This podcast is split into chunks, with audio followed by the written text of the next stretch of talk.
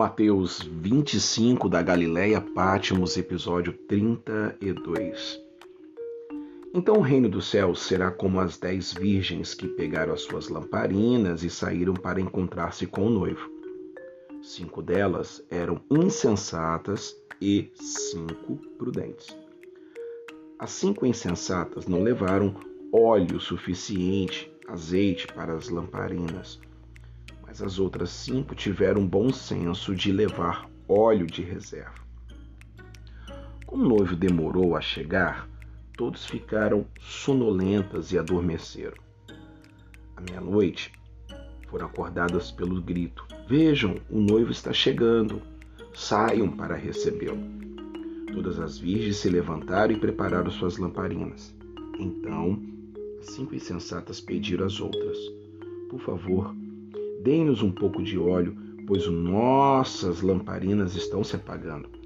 As outras, porém, responderam: Não temos o, sufici não temos o suficiente para todas. Vão e compre óleo para vocês.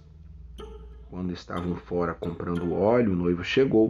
Então as cinco que estavam preparadas entraram com ele no banquete de casamento e a porta foi trancada. Mais tarde, quando as outras cinco voltaram, ficaram do lado de fora, chamando: Senhor, Senhor, abra-nos a porta. Mas ele respondeu: A verdade é que não as conheço. Portanto, vigiem, pois não sabe o dia e nem a hora da volta. E aqui uma lição importante. A unção, o Espírito Santo, é intransferível. Aquilo que Deus deu a você, os dons, aquilo que Deus colocou na sua vida, Infelizmente, você não pode passar para uma outra pessoa. Isso é seu. Aquela pessoa que tem que buscar e receber a graça do Senhor. O reino dos céus também pode ser ilustrado com a história de um homem que estava para fazer uma longa viagem e reuniu seus servos e lhes confiou seu dinheiro. Jesus reuniu seus servos, a igreja, e deu os talentos, os dons. Bom, dividindo-se de forma proporcional à capacidade deles. Ao primeiro entregou cinco talentos, ao segundo dois talentos e ao último um talento. Então foi viajar. O servo que recebeu cinco talentos começou a investir o dinheiro e ganhou outros cinco. O servo que recebeu dois talentos também pôs a trabalhar e ganhou outros dois. Está falando de dinheiro aqui não, está falando de dons, está falando de obra do Senhor, trabalho, reino de Deus.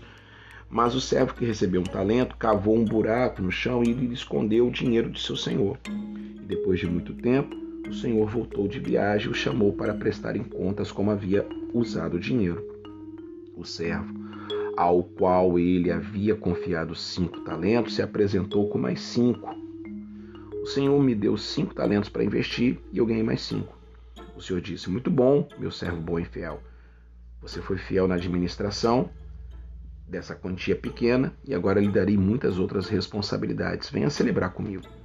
O servo que havia recebido dois talentos se apresentou e disse: O Senhor me deu dois talentos para investir e eu ganhei mais dois.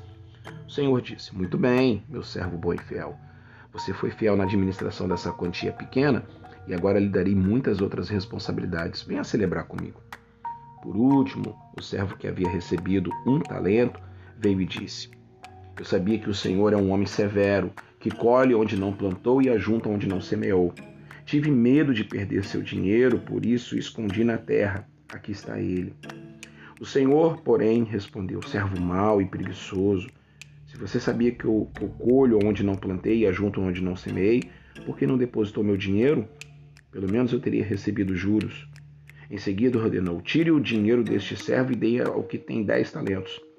Pois o que aos que têm, mais lhe será dado, e terá grande quantia, mas do que nada tem, mesmo que não tenha, lhe será tomado.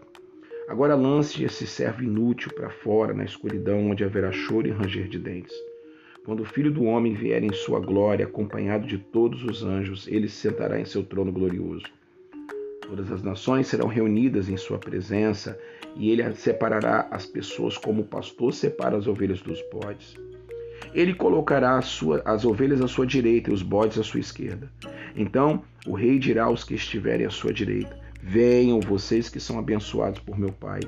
Recebam como herança o reino que lhes preparou desde a criação do mundo.